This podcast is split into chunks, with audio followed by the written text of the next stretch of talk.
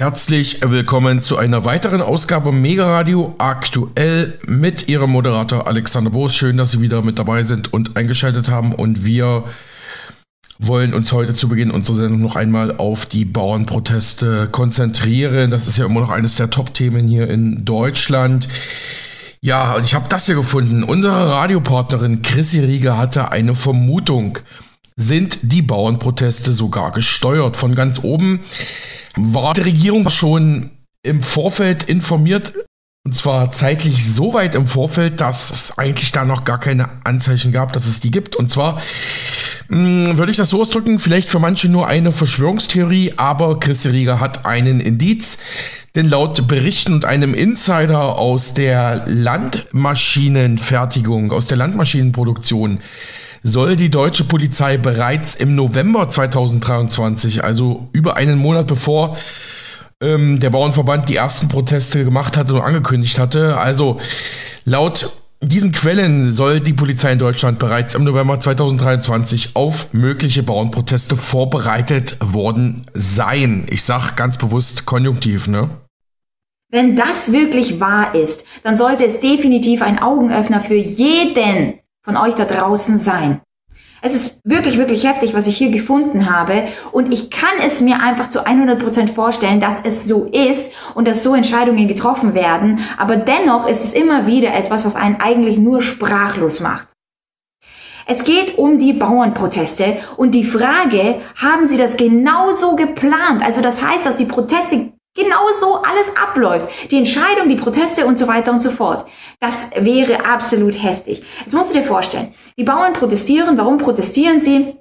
Es geht hier um Subventionen, die nicht mehr fließen sollen. Es geht um die Kfz-Steuer, um Rückvergütung des Dieselaufkommens, also der Agrardiesel. Und gleichzeitig musst du dir vorstellen, die Landwirtschaft hatte ja zuvor schon viele, viele Probleme, was das gesamte Preisniveau angeht. Denn man, man denkt sich ja so, wenn irgendwelche zusätzlichen Kosten aufkommen, wenn irgendwelche zusätzlichen Faktoren aufkommen, die Ernte vielleicht nicht so mitspielt, dann kann man das ja alles preislich wieder weitergeben. Aber so funktioniert das leider nicht. Sie können nicht einfach sagen, hey, weißt du was, ich verdoppel jetzt einfach den Milchpreis und äh, naja, dann sagt der nächste Discounter, okay, dann halt eben nicht. Und deswegen ist das nicht so möglich, wie man sich das bei anderen Unternehmen vorstellt. Sie sollen günstig, ökologisch, qualitativ hochwertig pro, äh, produzieren, aber das Ganze auf welchem Preisniveau? Ist das überhaupt noch möglich? Und das ist eben die, die große, große Sache. Und das, was ich meine, was absolut heftig ist und jedermann sprachlos machen sollte oder auch wird, wenn du das jetzt hörst. Ich habe hier einen Artikel gefunden. Derjenige hat eine bestimmte Quelle und da möchte ich jetzt darauf eingehen. Bereits Mitte November soll die Polizei in einigen Teilen der Republik geschult worden sein, nämlich wie man Traktoren ohne Schlüssel entsperren kann, um Blockaden aufzulösen. Jetzt musst du dir überlegen, wenn das wirklich der Fall so ist, wieso wurde die Polizei auf Bauernproteste vorbereitet und das schon im November 2023? November 2023, also kurz bevor, also noch nicht so kurz, dass es angekündigt wurde, noch nicht so kurz, dass die Entschlüsse, Beschlüsse getroffen wurden, aber trotzdem noch so weit, dass jeder Polizist dann weiß, wie er einen Traktor aufbrechen kann, um Blockaden aufzulösen und das teilte hier in diesem Artikel von Overton Magazin eine Quelle aus, dem, aus der Firma Fendt mit. Fendt stellt Landmaschinen her.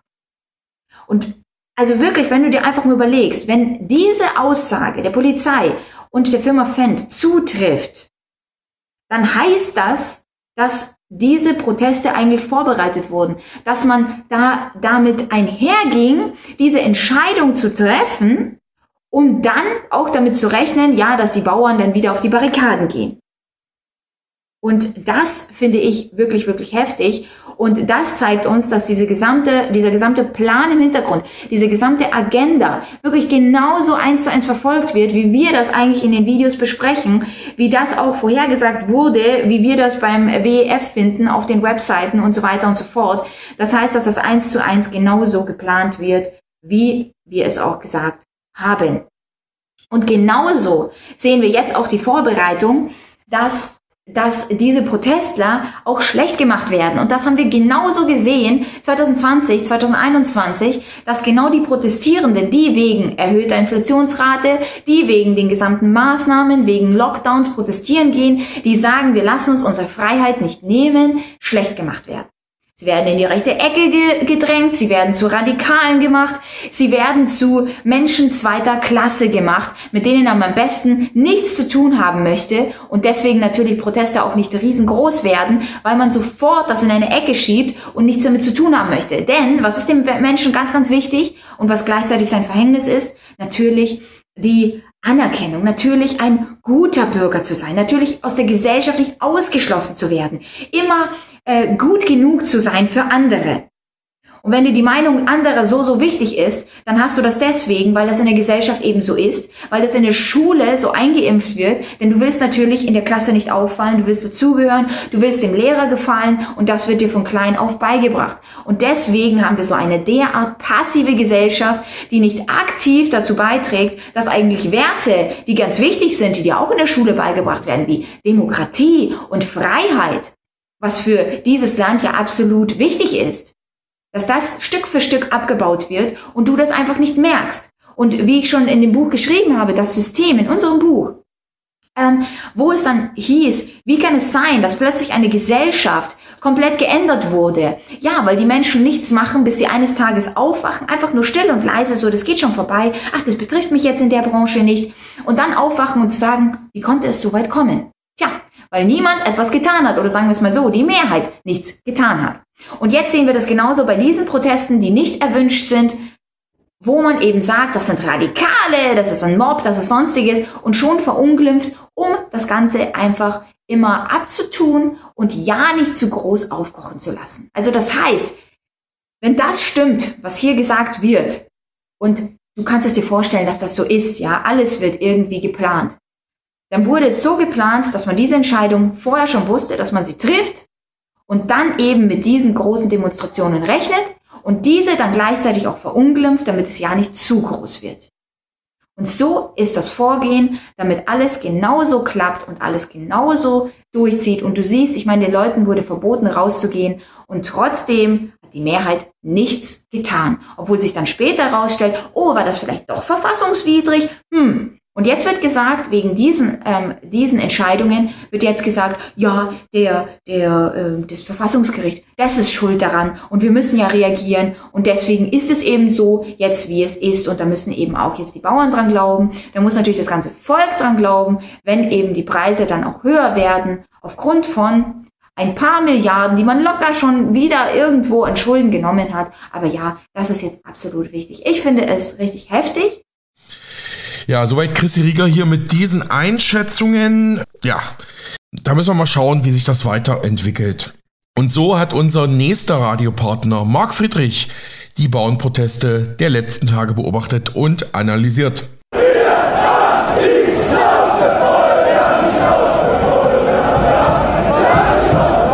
Bauernproteste sind gestartet. Das Land ist teilweise lahmgelegt und nicht nur die Landwirte demonstrieren, sondern auch Handwerker und Spediteure haben sich dazu gesellt. Es droht ungemütlich für die Ampel zu werden, denn alle eint ein Ziel, nämlich dass diese inkompetente Regierung endlich zurücktritt. Aber was wollen die Bauern überhaupt? Warum sind Sie auf der Straße und was haben Sie noch vor? All das beantworte ich euch heute in einer neuen Folge Finanzielle Intelligenz. Mein Name ist Marc Friedrich von der Honorarberatung Friedrich und Partner Vermögenssicherung. Seit heute Morgen in den frühen Morgenstunden sind Schlepper, Traktoren und andere Gerätschaften unterwegs, blockieren Straßen, demonstrieren mit Drehlichtern, mit Warnblinker und machen auf die Missstände in Deutschland aufmerksam. Es sind beeindruckende und gigantische Bilder, die man über Social Media zu sehen bekommt. Die Ampelregierung hat es geschafft, den Wut der Bauern, also dem Teil der Bevölkerung, die uns alle ernährt, zum Überkochen zu bringen. Aber nicht nur die, sondern auch Handwerker und Spediteure haben sich dazu gesellt. Die Bauern haben aber auf gut Deutsch die Schnauze voll von Bevormundung, Bürokratie und einer Regierung, die unser Land im Rekordtempo gegen die Wand fährt. Und die Antwort der Medien und der Politik ist natürlich ein hartes Framing. Wir hören die gleichen Parolen wie während der Corona-Krise eine Gefahr durch die Unterwanderung von rechtsradikalen und rechten Kräften. Ne, also immer das gleiche Lied, die gleichen Propagandamethoden, um den berechtigten Protest, der friedlich abläuft, zu diskreditieren und in eine Ecke zu schieben, die unangenehm und schmuddelig ist, damit ja, der breite Pöbel sich nicht den Protesten anschließt. Und ja, wir haben am Wochenende rauf und runter tausendmal die Bilder gesehen, wie eine aufgebrachte Menge Bauern Robert Habeck nicht von seiner Urlaubsfähre haben herunterkommen lassen. Und natürlich hat man es gleich wieder als ja Mob bezeichnet und diskreditiert und gesagt, ja, äh, hier äh, sippenhaft und ähm, alle über einen Kamm geschert. Jetzt sind alle Bauern auf einmal gewalttätige ähm, Nazis und Mob und was weiß ich alles, ne? Und nur um das Ganze zu framen. Und natürlich, auch ich habe in diesem Video hier mit Anthony Lee immer nur gesagt, wenn man protestiert, dann bitte immer im Rahmen des Grundgesetzes und bitte immer friedlich, weil sobald man gewalttätig wird, dann bietet man eine Angriffsfläche und nichts ist wichtiger als der friedliche Protest. Bitte schreibt es euch hinter die Ohren. Sobald es irgendwie gewalttätig wird, dann sind die meisten Menschen raus, völlig zurecht und denkt immer an Gandhi, ja, also hom, hom. in Frieden protestieren. Darin steckt viel mehr Kraft. Und ob die jetzt auch wirklich gewalttätig waren, kann ich nicht sagen. Ich war nicht dabei. Es gibt unterschiedliche Meinungen. Macht euch euer eigenes Bild. Also auf jeden Fall jetzt Robert Habeck als das große Opfer darzustellen. Ne? Das sehe ich nicht als gegeben an. Aber naja, gut, wir müssen gucken, wohin die Reise geht. Die Stimmung ist natürlich aufgeheizt, weil die Bundesregierung hat natürlich Angst. Weil ähm, wir wissen, die 3%-Regel, wenn 3% der Bevölkerung auf die Straße geht, ist Ende Gelände. Und wir sehen, es wird eine Massenbewegung. Wir haben jetzt gesehen, in ganz Deutschland heute waren die Traktoren, waren die Bauern, Handwerker und andere Sympathisanten auf der Straße, haben das Land tatsächlich teilweise lahmgelegt. Und lasst uns gemeinsam in den Rückspiegel schauen. Wer hat denn große Verwerfung, große Veränderungen initiiert? Es waren oftmals tatsächlich die Bauern, die Landwirte. Bauernaufstände gab es immer wieder. Hier im Remstal bei mir vor der Türe, der Bauernaufstand, ja. Der arme Konrad zum Beispiel. Oder bei der französischen Revolution, das waren auch vor allem die Bauern, die gesagt haben, es reicht uns, wir haben nichts mehr zu fressen. Immer wieder, der Feudalismus wurde ebenso beendet durch die Bauern. Und aus dem Grund ist es natürlich verständlich, dass man diese Bewegung, diese Protestbewegung im Keim ersticken möchte. Aber die Solidarität in der Bevölkerung wächst tatsächlich. Und auch im Ausland wird darüber berichtet. Also es kommen auch Traktoren aus Tschechien, aus Niederlanden, aus Polen, Spediteure, weil die alle sagen, so kann es nicht weitergehen. Wir zeigen uns solidarisch mit unseren deutschen Kollegen. Was denkst du darüber? Schreib es dann bitte unten in die Kommentare. Kannst du das nachvollziehen, warum die Bauern auf die Straße gehen oder geht es dir auf den Keks und du sagst, hey, die sollen sich doch mal nicht so anstellen? Lasst uns gemeinsam anschauen, worum es den Bauern jetzt wirklich geht. Ausgangspunkt der jetzigen Situation sind auf jeden Fall die Pläne der Ampelregierung, die vorsehen, dass etliche Subventionen und Vergünstigungen für die Bauern wegfallen sollen. Und wer nicht hinterm Mond lebt, der wird sicherlich mitbekommen haben, dass die jetzige Regierung erstens nicht die kompetenteste ist und zweitens im Dezember erstmals in der Geschichte der BRD einen verfassungswidrigen Haushalt vorgelegt hat. Heureka, das muss man erstmal schaffen.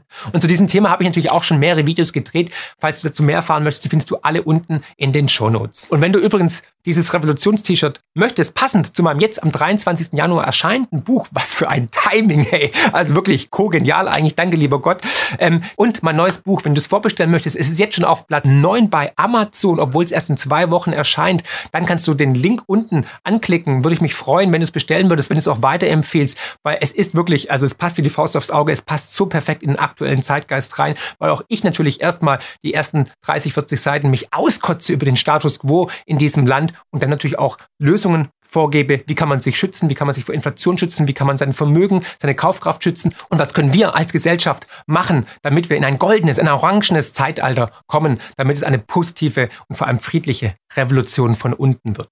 Also, wie gesagt, ich würde mich freuen, wenn du mein neues Buch bestellst. Ab 23. Januar auch im Buchhandel erhältlich. Ich habe mit vielen Bauern gesprochen und kurz zusammengefasst haben die Bauern erstens die Schnauze voll von immer mehr Bürokratie und zweitens haben die Landwirte keine Lust, Lückenfüller zu sein für die Regierung, die es selbst verbockt hat und jetzt ganz dringend Geld braucht, um ihre Fantasieprojekte und vor allem den ausufernden Sozialstaat immer weiter zu finanzieren. Und da das Bundesverfassungsgericht der Regierung erstmals endlich einen Riegel vor die Türe geschoben hat, muss man jetzt schauen, wo man sonst so einsparen kann. Und da ist Lindner und Co. eben auf die ja, verpönte Landwirtschaft gekommen, weil das ist weit weg von Berlin. Und dazu sollen vor allem zwei Subventionen gestrichen werden. Die erste betrifft den sogenannten Agrardiesel.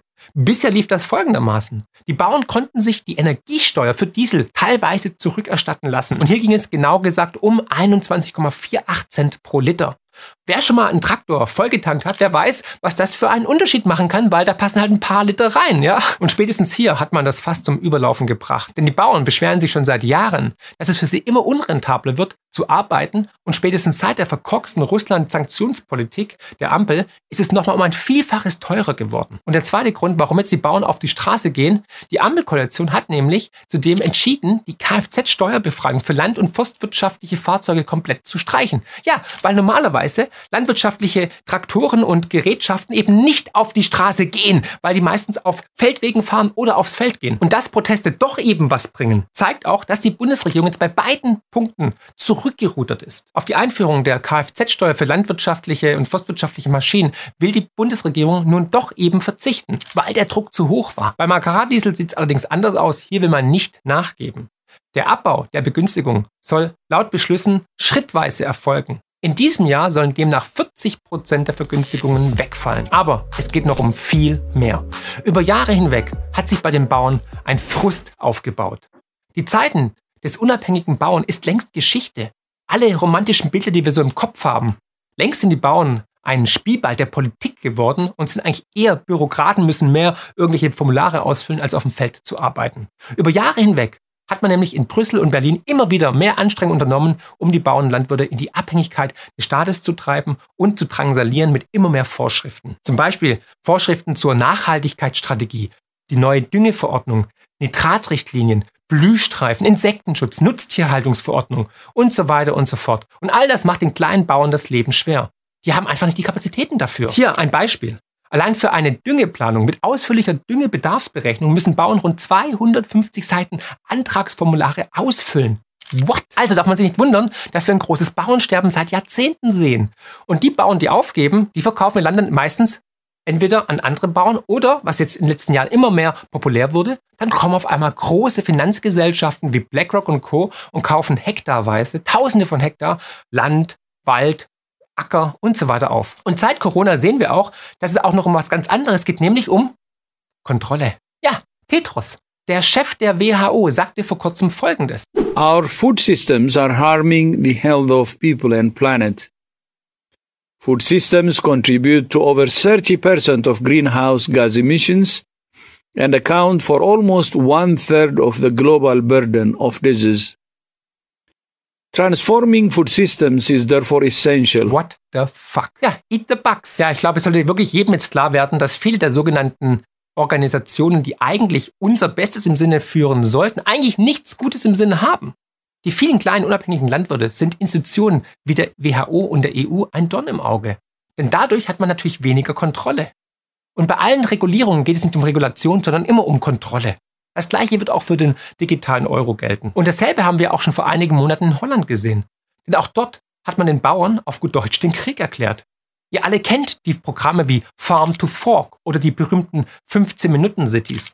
Was auf dem Papier gut und nachhaltig und völlig vogue klingt, ist in Wahrheit ein Angriff auf unsere unabhängige Lebensweise. Es geht immer mehr um Sozialismus und um Abhängigkeit, um Kontrolle. Gut, jetzt wird der eine oder andere sagen, ja, Marc hat wieder seinen ähm, Aluhut auf. Warte, ich hole den Marc. Da ist er und er funktioniert immer noch. Problem ist, alle Verschwörungstheorien sich in den letzten drei, sechs, neun oder zwölf Monaten immer als die Wahrheit herauskristallisiert haben. Also was meinst du? Alles nur, ja, Verschwörungstheorie? Oder siehst du auch hier einen Zusammenhang? Und ich sag nur eins. Nichts geschieht ohne Grund. Ist ja auch interessant, dass einer der größten Wald- und Landbesitzer Bill Gates ist oder Peter Thiel, die ganzen super Silicon-Millionäre und Milliardäre. Eins scheint festzustehen, die Landwirte werden sich so schnell nicht einschüchtern lassen und daran wird auch das negative Framing nach dem Motto, alle sind rechts, der Medien nichts ändern. Und apropos rechts, alles ist doch in der Zwischenzeit rechts. Schaut zum Beispiel mal hier. Früher stand man in der Mitte und das Narrativ hat sich so massiv extrem nach links verschoben, dass selbst der, der in der Mitte steht, jetzt rechts außen ist. Wie ist es bei euch im Alltag? Du bist für die Bauernproteste? Nazi. Du bist zufrieden? Fascho. Du bist für Grenzkontrollen? Rechts. Du glaubst nur zwei Geschlechter? Nazi. Du magst stricken oder wandern? Oder buchstabierst nach A wie Anton und B wie, wie Bertha? Nazi. Aber ich habe eine gute Nachricht. Ich glaube ja, dass wir den Zenit der Stupidity, der Dummheit, des Woken jetzt überschritten haben. Es geht zwar noch eine Zeit lang, aber es ist vorbei, weil alles, was die linken und sozialistischen Spinner gesagt haben, ist nicht eingetroffen. Die Welt sind untergegangen. Wir sehen, der Winter ist doch noch kalt. ist auch, da bist du auch rechts, ja, wenn du sagst, Sommer ist es mal warm und Winter ist es mal kalt. Die Energiewende ist krachend gescheitert. Die Energiepolitik ist ein Scherbenhaufen. Und ja, so kompetent sind halt Baerbock und Habeck doch nicht und Scholz, ja. Das wird jetzt auch dem größten, treuesten fehlen relativ klar. Außer dieser Dame natürlich. Thema der Woche. Was war denn Ihr Thema der Woche, bitte? Der Habeck. Ja, warum? Ja, ja warum? Stopp, stopp, stopp, stopp, stopp, stopp, stopp. Ja, dann, Moment, ich muss ja sehen. Ich muss weiter. Ich muss weiter. Ja, der, der gefällt Ihnen so gut. Ja, so ein charismatischer, toller Mensch und dann die Bauern, ne? Ja, ist schon charmant, ist er schon gehabt. Ja, und vor allem viele Kompetenzen. Darum geht's ja, ne? Aber lasst uns zurück zu den Bauernprotesten kommen. Es sind in den kommenden Tagen viele Demos deutschlandweit geplant. Allein in Bayern sind es 180 Aktionen. Und Höhepunkt ist dann am 15. Januar die Großdemo des Deutschen Bauerverbands in Berlin. Hier wurde eine Veranstaltung für ca. 10.000 Menschen angemeldet. Genial wäre es natürlich, wenn es 100.000 wären. Ziel der Landwirte ist es auf jeden Fall, dass man die breite Bevölkerung mitnimmt bei ihren Protesten und dass diese Einsparideen bei den Landwirten gekippt werden und dass wir alle endlich begreifen, dass wenn die Bauern nicht wirklich arbeiten können, dass wir nichts auf dem Teller haben, dass wir alle daran beteiligt sind. Und wie reagiert die Politik auf die Bauern? Ja, mit einer gewissen Hybris, Arroganz und Abgehobenheit leider. Bestes Beispiel hier, das Dreikönigstreffen der FDP vor einigen Tagen in Stuttgart. Christian Lindner sagte den Bauern, dass man sich verrannt hätte und man solle doch bitte umkehren. Und der gleiche Lindner, der vor wenigen Jahren noch so geklungen hat. Ich wende mich an die Landwirtinnen und Landwirte. Das ist eine Branche nicht wie jede andere, denn sie hat etwas mit unserer Grundversorgung zu tun. Diese Gesellschaft hat eine Verantwortung für die Landwirtschaft. Aber die Landwirtschaft hat umgekehrt auch eine Verantwortung für diese Gesellschaft. Deshalb muss der Protest, wenn es ihn gibt, verhältnismäßig im Rahmen unserer demokratischen Ordnung erfolgen. Lassen Sie sich nicht unterwandern und instrumentalisieren. Sie haben sich verrannt. Bitte kehren Sie um. Lieber Herr Lindner, wenn ich mir so die Umfragewerte der Hampelregierung anschaue, aber vor allem auch der FDP, dann muss ich doch zum Schluss kommen, dass vielleicht die Politik sich verrannt hat und nicht die Bevölkerung und nicht die Landwirte. Oder habe ich da einen Denkfehler? Apropos Umfragetief für die FDP. In der Tagesschau habe ich einen absoluten Hammerbeitrag für euch gefunden. Hier hat man doch tatsächlich eine Politikwissenschaftlerin gefunden, die meint, dass die FDP nur deswegen so unbeliebt ist, weil sie zu liberal für die Ampel ist. Aber aus Sicht von Politologin Münch enttäuscht die FDP mit ihrer Haltung auch Wähler die, die dann auch als Wechselwähler wählen, die sind unzufrieden mit diesem, ja, im Grunde aus deren Sicht verbisterten liberalen Festhalten an diesen liberalen Grundüberzeugungen, an dem Festhalten an der Schuldenbremse, an dem eher nur verhindern und wenig neu gestalten. Und wie schon erwähnt, auch das Framing wird natürlich immer krasser. Denn die Proteste sind natürlich auf einmal von rechten Aluhutträgern, Querdenkern und Verschwörungstheoretikern unterwandert. Ja, so schnell kann's gehen. Und wer die Bauern nicht in die rechte Ecke stellt, der unterstellt ihnen gern, dass sie doch eigentlich nichts zu bemängeln haben. Schließlich geht es ihnen doch so gut. Und natürlich wird von allen Seiten bereits das Ende der Demokratie heraufbeschworen. Die grünen Abgeordnete Katrin Göring-Eckardt warnt bereits vor einer Unterwanderung der Demokratie. Andere sprechen schon von einem neuen Weimar und verweisen auf den Sturm auf Habeck. Teilweise wird es verglichen mit dem Kapitolsturm vom 6. Januar letzten Jahres in den USA. Doch mittlerweile weiß man ja, dass das Bild, das Robert Habeck im Angesicht des Mobs zeigen soll, ein Fake war. Das hat sogar der Faktencheck von dpa bestätigt. Tja, Wer gegen das offizielle Narrativ geht oder in irgendeiner Form ungemütlich wird, der wird heutzutage leider gleich als Nazi oder rechts abgestempelt. Auf einmal ist man hoch besorgt, ganz nach dem Motto, Hilfe, die Bauern legen das Land lahm. Hm, Moment mal. Wer war das nochmal, der über Monate, wenn nicht sogar Jahre, das Land in einen Lockdown gehalten hat? Liebe Grüne, ich erinnere euch mal an die Anti-AKW-Proteste in den 80er und 90ern von damals. Hier hat es wirklich krasse Gewalteskalation gegeben. Hat man damals Angst vor einer Unterwanderung der Demokratie gehabt? Fakt ist, wir sehen das gleiche Framing, welches man schon damals bei den Corona-Demos gesehen hat. Doch dieses Mal scheint es nicht zu funktionieren. Immer mehr Menschen durchschauen diese billige Methode. Und natürlich gibt es immer irgendwelche Extremisten und Idioten. Und nur weil ein Idiot dabei ist, müssen nicht alle über einen Kamm scheren. Oftmals in der Vergangenheit war es ja auch so, dass es auch V-Männer waren, ne? die dann das Ganze in die falsche Richtung gelenkt haben, damit es schnell beendet war. Darf man auch nicht vergessen. Ich finde, solange es ein friedlicher Protest ist, ist er völlig absolut legitim und berechtigt. Warum? Weil wir die schlechteste Regierung aller Zeiten haben. Wenn du das auch denkst, dann lass jetzt schon mal ein Abo da und teile das Video kräftig. Und im wahrsten Sinne des Wortes steckt der Karren bereits tief im Dreck, aber nicht durch die Bauern, sondern durch die Regierung. Wir haben noch nie in so kurzer Zeit so viele dumme und idiotische Ideen gehabt, die dann auch umgesetzt worden sind, die Wohlstand gekostet haben und die das Land in eine missliche Lage gebracht hat. Und meiner Meinung nach muss diese Regierung endlich abdanken. Ob Neuwahlen wirklich eine Besserung herbeiführen, wird sich zeigen. Garantie? gibt es keinen. Aber eins ist klar, viel mehr falsch machen kann man eigentlich auch nicht mehr.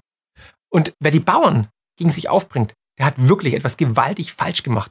Und das war schon immer so gewesen. Und jetzt interessiert mich natürlich brennend. Unterstützt du diese Proteste? Bist du aktiv dabei? Findest du die Proteste legitim der Landwirte, der Spediteure und der Handwerker oder bist du eher dagegen? Schreib es dann bitte unten in die Kommentare. Und egal auf welcher Seite du bist, dafür oder dagegen, teil dieses Video kräftig, damit wir in den Diskurs, in den Austausch gehen. Es ist wichtig, dass wir uns austauschen. Und denkt immer daran, wegen Menschen mit Zivilcourage, die den Mut haben, aufzustehen und lautstark zu sagen, was schiefläuft im Land. Unternehmern, Landwirten, Spediteuren, Kindergärtnern, Krankenschwestern, Ärzten, Lehrern und so weiter. Menschen, die sagen, wir sind das Volk. Ist die Welt da draußen besser, als wir glauben? Herzlichst, euer Marc. Sagt Marc Friedrich, vielen Dank hier für diese Analyse. Und auch der Berliner Journalist Thilo Kräser war vor Ort. Der hat ja auch schon einige Male für Mega Radio aktuell auf Außenterminen gearbeitet, hat O-Töne und Interviews äh, für uns äh, gemacht in, im letzten Jahr. Und er schrieb für die kritische News-Website Transition News einen sehr aufschlussreichen Artikel bzw. Vorortbericht. Denn er war auch wie ich am Montag vor Ort äh, vor dem Brandenburger Tor an der Siegessäule, um die Bauernproteste in Berlin persönlich in Augenschein zu nehmen. Und ich zitiere etwas aus seinem sehr aufschlussreichen Artikel. Bauernproteste. Es geht um mehr als nur Subventionen und Steuerbefreiungen. Mit bundesweiten Protesten hat am Montag eine Aktionswoche der Bauern gegen die Regierungspolitik begonnen, unterstützt von Fuhrunternehmen, Handwerkern und anderen Berufsgruppen. Auch in der deutschen Hauptstadt zeigen sie, was es bedeutet, wenn alle Räder stillstehen. Ein Bericht vor Ort von Thilo Kräser.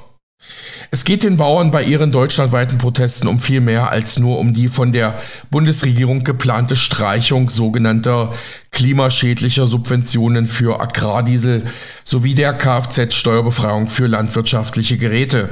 Das sagte ein 20-jähriger Landwirt aus dem Brandenburger Landkreis Spreewald am Montag in Berlin vor Ort. Transition News bzw. Thilo Gräser. Der Landwirt, Zitat, was wir eigentlich noch wollen, jetzt langsam einen Regierungswechsel. Die Aktionswoche, die bundesweite Aktionswoche der Bauern als Auslöser gelten die genannten Pläne der Bundesregierung. Damit will sie unter anderem Haushaltslöcher stopfen, die durch ein Urteil des Bundesverfassungsgerichtes zu den Finanzierungsplänen zum angeblichen Klimaschutz entstanden. Die Bauern in Deutschland fühlen sich endgültig in ihrer Existenz bedroht und demonstrieren nun für den Erhalt der Landwirtschaft und gegen die sogenannte Ampelregierung aus SPD, Grüne sowie FDP und deren Politik. Auf die Frage, ob die Proteste aufhören, wenn die zwei konkreten Forderungen, also im Subventionsbereich, erfüllt würden, sagte der 20-jährige Landwirt, das wird absolut nicht passieren, wir werden weiter pochen. Zum geforderten Regierungswechsel sagte er, dass bisher alle Parteien es versemmelt hätten, also keine andere Politik gemacht haben, angefangen bei der CDU. Frühzeitig kamen in den bundesdeutschen Mainstream-Medien Berichte auf, dass die Bauernproteste von rechts gekapert würden. Für den jungen Landwirt aus dem Spreewald ist das eine politische Kampagne und totaler Bullshit. Wir Landwirte sind nicht rechts, sagte er, wir wollen einfach nur was erreichen, wir wollen einfach nur unser Recht. Dem Vorwurf, die Proteste seien von rechts unterwandert, widersprachen auch die beiden Berlinerinnen Melanie und Marion. Eine Angestellte, eine andere ist Rentnerin. Sie unterstützen wie viele andere die protestierenden Bauern und Lkw-Fahrer in Berlin. Aus dem einfachen Grunde, weil alles teurer wird, sagte Melanie und fügte hinzu, weil Scholz falsch regiert. Wir nehmen Flüchtlinge auf, beliefern aber Israel mit Waffen. Sie seien für die Bauern, denn alles wird bei denen auch teurer, dass sie das alles nicht behalten können. Immer wieder waren am Brandenburger Tor am Montag handgeschriebene Schilder zu sehen mit Aussagen wie Wir brauchen unsere Bauern oder ohne Landwirtschaft ist alles doof. Ist der Bauer ruiniert, wird dein Essen importiert, war auf einem Schild an einem Traktor zu lesen. Melanie fügte hinzu, wir müssen weitermachen. Was ist mit den Heizkosten? Was ist mit den Stromkosten? Wir werden auch viel zu stark überwacht. Wir sind keine freien Menschen mehr und das haben die alle nicht kapiert. Am Rand der Demo standen Polizisten und hielten unter anderem eine kleine Gruppe der selbsternannten Antifa auf Abstand, die seit der Corona-Pandemie jeden Regierungskritiker als rechts diffamieren. Die Uniformierten, also die Polizei, teile die Anliegen der Bauern, berichtete der Landwirt aus dem Spreewald im Gespräch mit Transition News. Handwerker unterstützen seinen Worten nach die Proteste ebenso wie Pflegekräfte. Worum es geht, das hat auch ein Angestellter einer öffentlichen Behörde in Schleswig-Holstein verstanden, der die Bauern in Berlin unterstützt. Es gehe den Bauern um viel mehr als nur Vergünstigungen und Subventionen, sagte er im Gespräch vor Ort mit Transition News in Berlin bei den Bauernprotesten. Ja, soweit dieser Beitrag. Den kompletten Artikel können Sie selbst lesen unter transition-news.org transition-news.org, Bauernproteste. Es geht um mehr als nur Subventionen und Steuerbefreiungen. Erschien dort unter diesem Titel am 8. Januar 2024. Ja, und dann habe ich hier noch eine Presseschau gefunden, diesmal nicht von uns, sondern von unserem Medienpartner tkp.at, dem kritischen Blog für Science, Wissenschaft und Politik in Österreich. Und dort hieß es, dort konnte man am 9. Januar, also am Dienstag lesen, die Aktionswoche der Bauern ist eingeläutet. In manchen Kommentarspalten kann man sogar etwas von Revolution lesen. Erleben wir die letzten Tage der BRD, der Bundesrepublik Deutschland. Am Montag hatte TKP bereits über das Vorhaben der deutschen Ampel berichtet. Trotz großem Protest hält man an der Politik der Deindustrialisierung fest, aber Scholz und Co. sind mit einer großen Protestbewegung konfrontiert. Angeführt von den Landwirten des Landes demonstrieren auch der Mittelstand und Arbeiter gegen die Zustände. Nicht selten wird der Rücktritt der Regierung in Berlin gefordert. An dieser Stelle hat tkp.at einige Kommentare und Berichte zum Bauernaufstand gesammelt. Die Berliner Zeitung kommentiert relativ dramatisch Bauernproteste oder Revolution, warum ich an die letzten Tage der DDR denken muss. Das Land steht Kopf und das Jahr hat gerade erst begonnen. Wie wird es am Freitag aussehen? Wie groß wird die Wut noch werden? Die der Bauern, Lokführer und Handwerker, aber auch derjenigen, die nicht zur Arbeit, zur Schule oder ins Krankenhaus kommen, weil die Bahn nicht fährt oder die Straßen gesperrt sind. Wie werden die Politiker reagieren? Wann werden sie die Sorgen der Leute ernst nehmen, statt sie als rechts zu beschimpfen?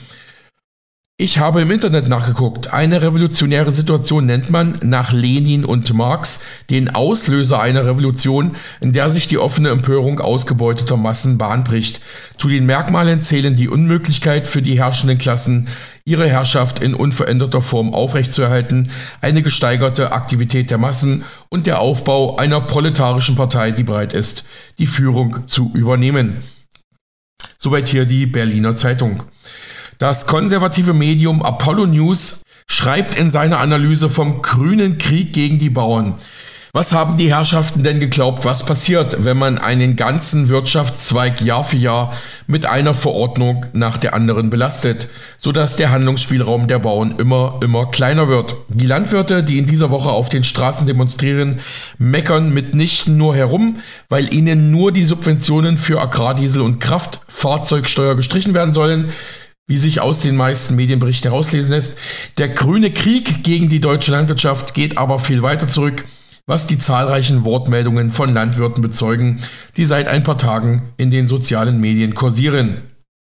Ich stehe hier vor einem der besten Ackerböden auf diesem Planeten, sagt einer der Bauern im Video. Und wie geht die Politik damit um? 4% davon muss ich stilllegen, der Rest muss unterdüngt werden, obwohl wir gar kein Grundwasser-Nitratproblem hier haben. Ja, soweit Apollo News. Die linke Tageszeitung Junge Welt berichtete am Dienstag auf Seite 1, also auf der Titelseite, mit dem Titel Power to the Bauer. Abgeleitet von Power to the People schiebe ich hier mal kurz hinterher. Apropos Bundeshauptstadt, schreibt die junge Welt.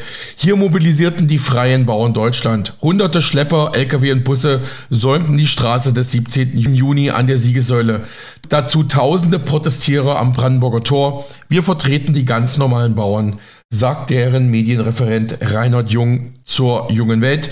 Die, die mit eigener Hände Arbeit ihren Hof bewirtschaften, unabhängig von Politik und Industrie. Wie weiter? Alles steuert auf das Finale der Aktionswoche am nächsten Montag in Berlin hin. Der Kabinettsbeschluss der Ampel dürfte die Zornigen in ihrer Haltung bestärken und die Funken des Protestes zusätzlich anfachen. Land auf, Land ab. Soweit hier die linke Zeitung Junge Welt. Die Redaktion vom Magazin News, das der ehemalige Bildredakteur Julian Reichelt leitet, kommentierte das Ganze so. Liebe Bauern, macht weiter so. Die große Mehrheit ihrer Mitbürger zeigt sich solidarisch mit Protest der Bauern gegen die gegenwärtige Politik. Das zeigt eine INSA-Umfrage für Bild. 69 Prozent der Befragten unterstützen die Bauernproteste gegen die geplanten Kürzungen der Ampelregierung. Aus sämtlichen Wählergruppen kommt mehrheitlich volle Sympathie für die Protestaktionen der Bauern, schreibt hier das Magazin News. Und zum Schluss noch dieser Audiokommentar. Jörg Sanovic, Chefredakteur bei RTL West, gewohnt kritisch in diesem Kommentar. Er hat sich ja auch schon zur Corona-Zeit sehr, sehr kritisch aus dem Fenster gelehnt und sagte das hier vor wenigen Tagen bei RTL. Der Bauer ist sauer und zwar richtig. Viele Landwirte haben die Nase gestrichen voll. Immer mehr Auflagen, immer mehr Bürokratie und immer mehr Arbeit. 70 Stunden die Woche, keine Seltenheit und die Aussichten sind alles andere als rosig. Umweltauflagen steigen, Flächen müssen stillgelegt werden und jetzt auch noch höhere Steuern und weniger Entlastung. Kein Wunder, dass es irgendwann reicht, auch wenn die Regierung jetzt zurückrudert, aber die legitimen Proteste plötzlich angeblich die Demokratie gefährden. Denn die Wut der Bauern ist mehr, mehr als nur die Reaktion auf eine Fehlentscheidung. Die Bauernproteste bringen auf den Punkt, was viele fühlen. Die Politik kümmert sich zu wenig um das Leben ganz normaler Menschen. Alles wird teurer, alles komplizierter, immer weniger funktioniert problemlos. Die Wirtschaft schrumpft, Strom ist knapp, Brücken bröckeln. Wir haben zu wenig Lehrer, Ärzte, Pfleger, dafür zu viel Bürokratie, Verwaltung, Hindernisse. Alles dauert ewig und kaum irgendwas wird besser. So das Gefühl vieler Menschen. Und die Finanzen steht es schlecht, doch für Projekte in der ganzen Welt ist Geld da. Und dann will Deutschland auch noch das Klima retten, notfalls im Alleingang. Wer kann das noch verstehen? All das steckt in den heutigen Protesten. All das sollte die Politiker zum Nachdenken bringen. Es ist höchste Zeit, denn schon längst ist nicht mehr nur der Bauer sauer. Ja, soweit RTL-Chefredakteur Jörg Sanovic mit diesem kritischen Kommentar beim TV-Sender RTL. Und damit endet unsere heutige Presseschau, diesmal zusammengestellt von unserem Medienpartner tkp.at. Können Sie selbst auch dort nochmal nachlesen. Unter Pressespiegel zum Bauernaufstand erschien dort am 9. Januar, also am Dienstag, am 9. Januar 2024, also am Dienstag. Pressespiegel zum Bauernaufstand auf tkp.at. Und damit schließen wir das Thema Bauernproteste vorerst ab. Und zum Ende unserer ersten Stunde heute blicken wir mal wieder auf den Finanzmarkt. Wie sind aktuell die Entwicklungen bei Bitcoin, bei der Kryptowährung? Es wird spannend rund um den Bitcoin. Die Spot-ETF-Zulassung und das Halving machen das Jahr 2024 zu einem spannenden Jahr im Bitcoin-Space. Das sagt unser Radiopartner, der renommierte Finanzexperte Marc Friedrich. Der ist jetzt nochmal dran. Er schaut sich jetzt für uns drei mögliche mögliche Szenarien an, die in der nächsten Zeit beim Bitcoin eintreten könnten, damit Sie gut vorbereitet sind auf kommende Kursbewegungen. Viel Spaß und viele Erkenntnisse startet 2024 der größte Bitcoin-Bullrun aller Zeiten und bist du dabei? Heute gebe ich dir exklusiv meinen Ausblick für Bitcoin 2024 mit ganz klaren Preiszielen und wie ich natürlich das Ganze spiele. Und damit herzlich willkommen zu einer extrem wichtigen und spannenden Folge Finanzielle Intelligenz. Mein Name ist Marc Friedrich von der Honorarberatung Friedrich und Partner Vermögenssicherung.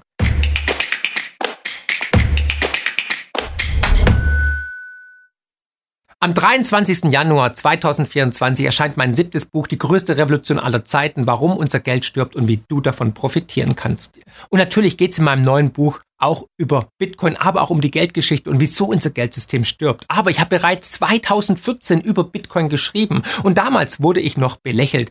Ganz nach dem Motto, was will der Friedrich jetzt mit so einem Scam? Funny Money, äh, Magic Money aus dem Internet ist doch alles nur ein Ponzi-Scheme. Und ein paar Jahre später steht der Bitcoin bei 40.000 Dollar und die größten Vermögensverwalter der Welt stehen kurz davor, ein ETF zuzulassen und die Wall Street hat Bitcoin adaptiert und Bitcoin ist Teil der Finanzwelt geworden.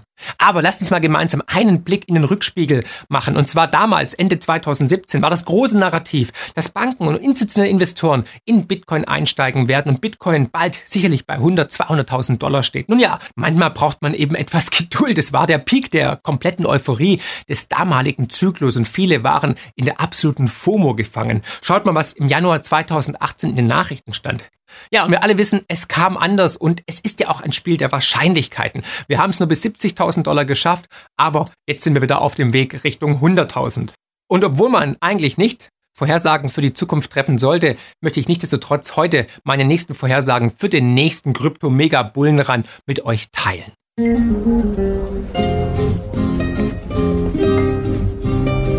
You know what's interesting these days? Bitcoin. Look for Bitwise, my friends. Was für ein genialer Clip. Und ist das nicht faszinierend? Jahrelang wurde ich und viele von euch da draußen, die überzeugt sind von Bitcoin, als Spinner und Verrückte dargestellt. Und nun übernehmen die größten Vermögensverwalter der Welt das Marketing für Bitcoin, für uns. Und Bitcoin ist jetzt Mainstream. Und das ist tatsächlich ein historischer Zeitpunkt. Und von dem spreche ich ja immer und immer wieder. Wir sehen einen Paradigmenwechsel. Und eins muss jetzt jedem Kritiker klar sein. Ein Bitcoin-Verbot, wie es viele befürchtet haben oder auch erhofft haben, das dürfte durch diese aktuelle Entwicklung endgültig vom Tisch sein. Und hiermit möchte ich kurz euch alle einladen zu einer kurzen Schweigesekunde für alle Kritiker, egal ob Paul Krugman, Harry Potter oder wen es auch immer gibt. Bitcoin ist da und wird hier bleiben. Denkt mal bitte darüber nach, warum sich Bitwise diesen Clip, diesen Schauspieler und dieses Setting ausgewählt hat. Wer ist die Zielgruppe dieses Werbespots? Bestimmt kein woker Bullshit, sondern eine kurze, kernige Botschaft. Hier will man Männer über 30 mit Geld ansprechen, zu einem Investment in Bitcoin zu bewegen. Wie geil ist das bitte? Bitcoin hat kein Headquarter, ist dezentral, hat kein CEO, hat kein Marketingbudget, aber Unternehmen machen dezentral weltweit Werbung für das bestperformance Asset aller Zeiten für Bitcoin. What a time to be alive. Weltweit schlummern 60 Billionen Dollar in Pensionsfonds und 250 Billionen Dollar in privaten Altersvorsorgevermögen. Diese Fonds investieren etwa 3% davon in Gold und 20% in sogenannte alternative Vermögenswerte, was insgesamt 23% ausmacht. Wenn auch nur 0,5% dieser 23% in Bitcoin fließen würde, könnte der Markt etwa um das 15-fache wachsen. Die Institutionen und große Vermögensverwalter teilen diesen Anreiz. Sie warten nur darauf, ihre ganzen Kunden das neue digitale Gold zu verkaufen, ihre Provision und ihre Management-Fees endlich abzukassieren. Führt diese Geldlawine, für diese Entwicklung zum größten Bitcoin-Bullenmarkt aller Zeiten? Vielleicht. Aber bitte keine FOMO. Wir werfen jetzt gleich mal genau einen Blick auf den Preis und das Bitcoin ETF. I have not heard from any one client they're looking to to uh, uh, to buy a cryptocurrency at this time. When it when it becomes more legitimatized, when it has the true uh, true open nature of it, that you identify who the players are on both sides, uh, that's when we'll probably look at it as an alternative. Um, as an alternative to all currencies. Das war niemand anderes als Larry Fink von BlackRock vor über fünf Jahren. Interessant definitiv seine Aussagen. Once we identified all players. Fakt ist, die USA haben den ehemals größten Player Binance jetzt ausgeschaltet und einen Vasallen als CEO eingesetzt und damit scheint der Weg frei zu sein für die großen amerikanischen Players wie zum Beispiel BlackRock mit Larry Fink oder eben Coinbase, der Kryptobörse aus den USA. Die amerikanische Börsenaufsicht SEC ist nun rechtlich dazu verpflichtet, eine Entscheidung zum Bitcoin-ETF zu treffen. Aktuell sieht es danach aus, dass das Bitcoin-ETF zugelassen wird. Sollte die SEC nochmals versuchen, Zeit zu schinden, dürfte es spätestens ein paar Monate später im Jahr 2024 dann passieren und wir würden dann ein Bitcoin-ETF in den USA haben. Wenn das Bitcoin-ETF kommt, sollst du dann das Bitcoin-ETF kaufen? Zwar wird das viele frische Geld zu neuen Höchstkursen in Bitcoin führen. Ein ETF führt die Idee von Dezentralität und Unabhängigkeit aber komplett ad absurdum. Du musst Bitcoin selbst besitzen und kein Finanzprodukt. Ich sehe es trotzdem generell für die Entwicklung des Marktes und für Bitcoin positiv, dass durch den ETF viele weitere Menschen zum ersten Mal mit Bitcoin in Berührung gebracht werden. Und infolgedessen dann natürlich runter in das Rabbit Hole, in den Kaninchenbau gehen und lernen Not Your Keys, Not Your Coins, also dass man seine eigenen Keys besitzen muss. All das findest du auch in einer verständlichen Sprache in meinem neuen Buch Die größte Revolution aller Zeiten. Hier jetzt bestellen. Den Bestelllink findest du unter diesem Video. Ich möchte mal in Erinnerung rufen, was nach der Zulassung des Gold-ETFs damals passiert ist. Ich meine, schau dir mal diesen Chart an. Nach der Zulassung hat Gold mehr als 350 Prozent gemacht. Aber jetzt komme ich zu dem Thema, was die meisten von euch interessieren wird, nämlich, wo geht der Bitcoin-Preis hin? Bitcoin wächst und gedeiht. Adressen, die Bitcoin besitzen, haben gerade wieder ein neues Allzeithoch erreicht. Und genau das wollen wir sehen, dass die Anzahl der Bitcoin-Nutzer immer weiter wächst. Weil das gibt Vertrauen, das stärkt das Netzwerk und zeigt, dass das Netzwerk gesund ist. Viele fragen sich, warum der Preis zuletzt so stark gestiegen ist. Die einen sagen, es liegt natürlich an der Hoffnung, dass das Bitcoin-ETF bald kommt. Die anderen sagen, ja, der Vierjahreszyklus, wir kommen bald wieder zum Halving. Das sind alles schöne Geschichten. Aber das Einzige, was in der globalen Finanzwelt wirklich eine Rolle spielt, ist die Liquidität, die Geldmenge. Und die ist in den letzten Monaten wieder gestiegen und hat zu rasanten Anstiegen beim Bitcoin, aber auch in den Aktienmärkten geführt. Du siehst hier, dass trotz der Zinserhöhung noch immer massive Liquidität durchs System fließt und damit auch die Märkte weiter anfeuert. Ich werde das natürlich an dieser Stelle für euch weiter verfolgen. Jetzt fragen sich sicherlich einige, Marc, hör doch auf, einen heißen Brei zu quatschen. Ich will doch nur wissen, soll ich jetzt kaufen? Gehen wir einen Schritt zurück und schauen uns mal das große Bild an. Wir haben aktuell die beste Akkumulationszone verlassen und man kann zwar noch weiter kaufen, aber man sollte es nicht mehr blind machen wie unterhalb dieser grünen Linie. Spätestens ab 50, 60.000 Dollar sollte man wirklich sehr vorsichtig mit Zukäufen sein. Bitcoin ist nach wie vor ein extrem zyklisches Asset und man möchte in den Downphasen kaufen und das funktioniert seit über einer Dekade reibungslos. Zum Beispiel hier der Nuppel, auch das haben wir im Buch ganz klar beschrieben. Und heute exklusiv für dich meine Szenarien für die nächsten drei bis vier Monate für Bitcoin. Szenario 1. Der Mid-Cycle-Top also die Pre-Halving Rally, ist bereits eingepreist und wir korrigieren von jetzt an bis Richtung Halving. Würde auch bedeuten, dass der Bitcoin ETF im Januar vermutlich vorerst nicht kommt und für dieses Szenario sehe ich eine Wahrscheinlichkeit von unter 20 Prozent. Szenario 2. Wir machen noch ein Hoch in Richtung 48 bis 55.000 Dollar und sehen dann eine größere Korrektur ins Halving. Eine Korrektur kann durch ein Makroevent ausgelöst werden oder dass das Bitcoin ETF zugelassen wird und ein Sell the Good News Event daraus entsteht oder das ETF im Januar doch nicht zugelassen wird. Ich gehe davon aus, dass die Wahrscheinlichkeit, dass wir ein weiteres Hoch vor dem Halving sehen, bei 75 Prozent liegt. Schauen wir uns gemeinsam Szenario 3 an. Ich halte es Stand heute für unwahrscheinlich, aber es ist nicht ausgeschlossen, dass die steigenden Zinsen zu einem großen Kreditevent in 2024 führen, so wie 2008 mit der Finanzmarktkrise. Dies hätte einen großen Crash über alle Assetklassen zur Folge und würde auch Bitcoin nochmal stark runterziehen. Ähnlich damals wie beim Corona-Crash. Damals hat Bitcoin in kurzer Zeit 70 Prozent verloren. Denke ich, dass das wahrscheinlich ist? Nein. Ist es unmöglich? Absolut nicht. Wichtig ist es, in diesem Umfeld aber einen kühlen Kopf zu bewahren. Für dieses Szenario ist lediglich eins entscheidend, nämlich die Zinsentscheidungen der amerikanischen Notenbank Fed. Und wichtig zu wissen, Zinssenkungen sind niemals positiv für den Markt. Die Fed sinkt nur die Zinsen, wenn etwas im System massiv schiefgegangen ist. Es ist sozusagen eine Art Rettungsanker, der geschmissen wird. Es ist ein Mythos, dass Zinssenkungen kurzfristig positiv sind. Langfristig sind sie negativ, weil dann die Fed eingreifen muss, um den Markt zu retten. Hier ein Chart, der das unterstreicht, was ich jetzt gesagt habe. Du siehst oben den Leitzins der FED und unten die grauen Ausschläge. Das sind die Kursverluste im S&P 500, also bei den Aktien.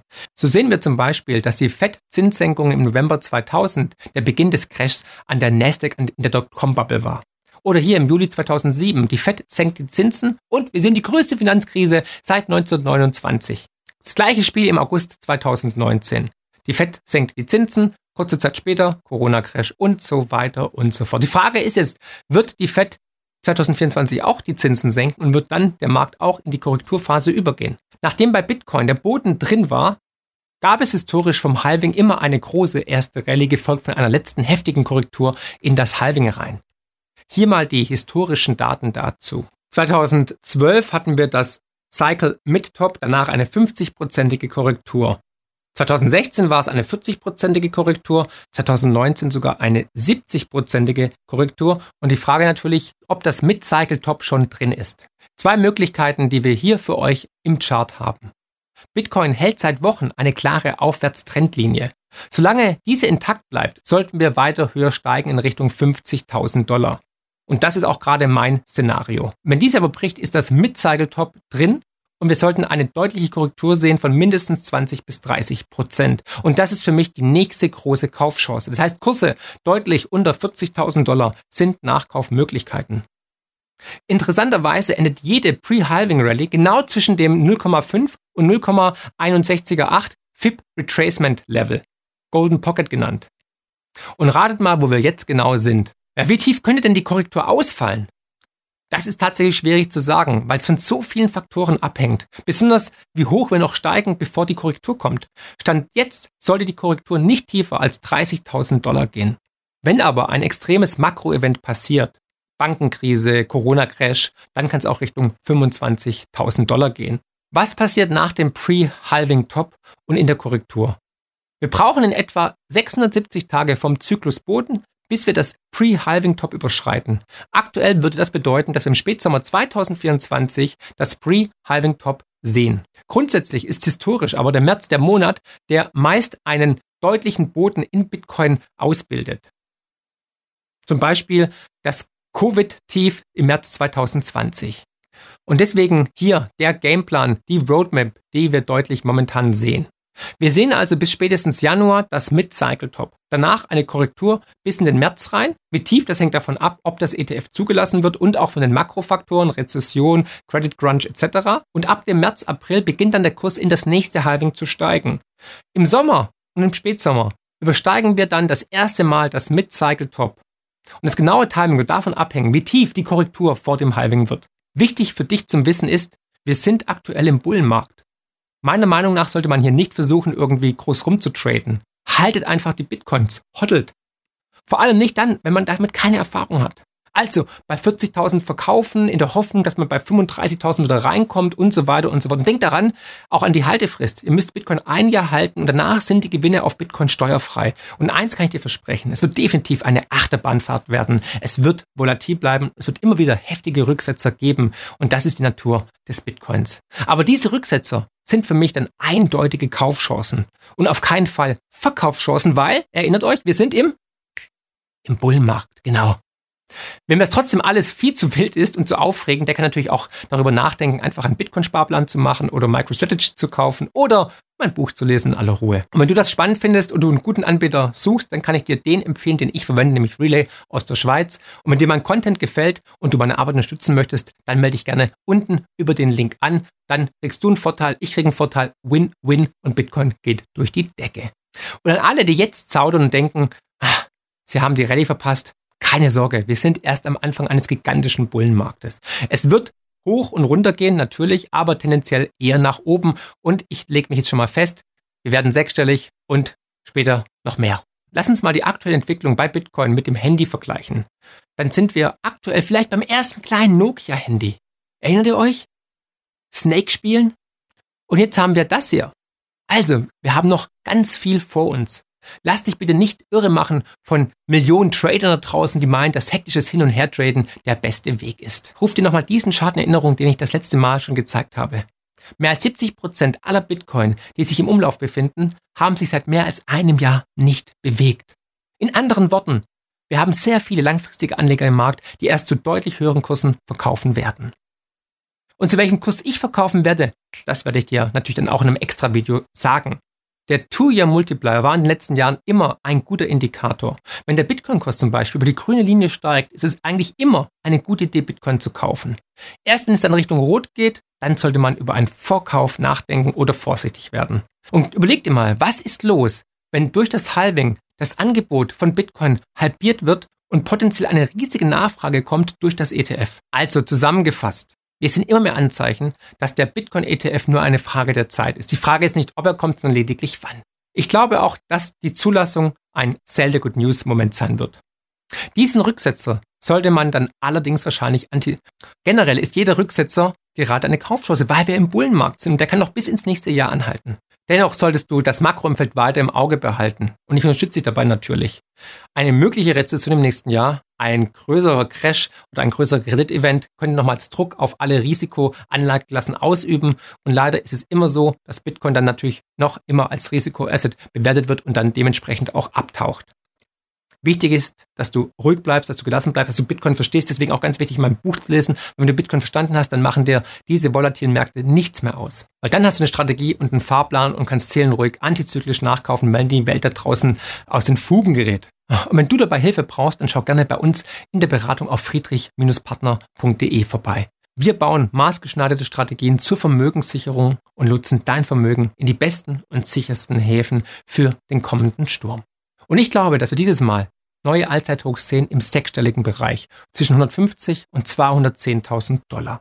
Falls dir das Video gefallen hat und du daraus einen Mehrwert gezogen hast, dann freue ich mich, wenn du Multiplikator bist und andere auch noch Orange Pilz und informierst, wohin die Reise mit Bitcoin 2024 geht und woran sie sich orientieren sollen, wo sie Acht geben müssen und wo sie nachkaufen sollen. Und denk immer daran, wegen des wunderschönen Weihnachtsgeschenks von Satoshi Nakamoto, nämlich, dass er uns Bitcoin geschenkt hat, ist die Welt da draußen besser, als wir glauben. Herzlichst, euer Marc.